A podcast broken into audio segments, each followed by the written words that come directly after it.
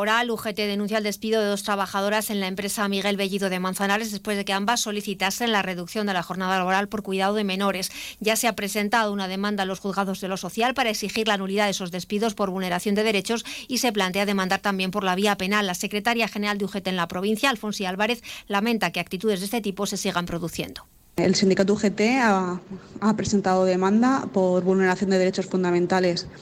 eh, de estas dos trabajadoras y estamos valorando la posibilidad de establecer una demanda por vía penal, ya que podemos demostrar que mm, se ha cometido un delito de discriminación eh, por el hecho de ser mujer.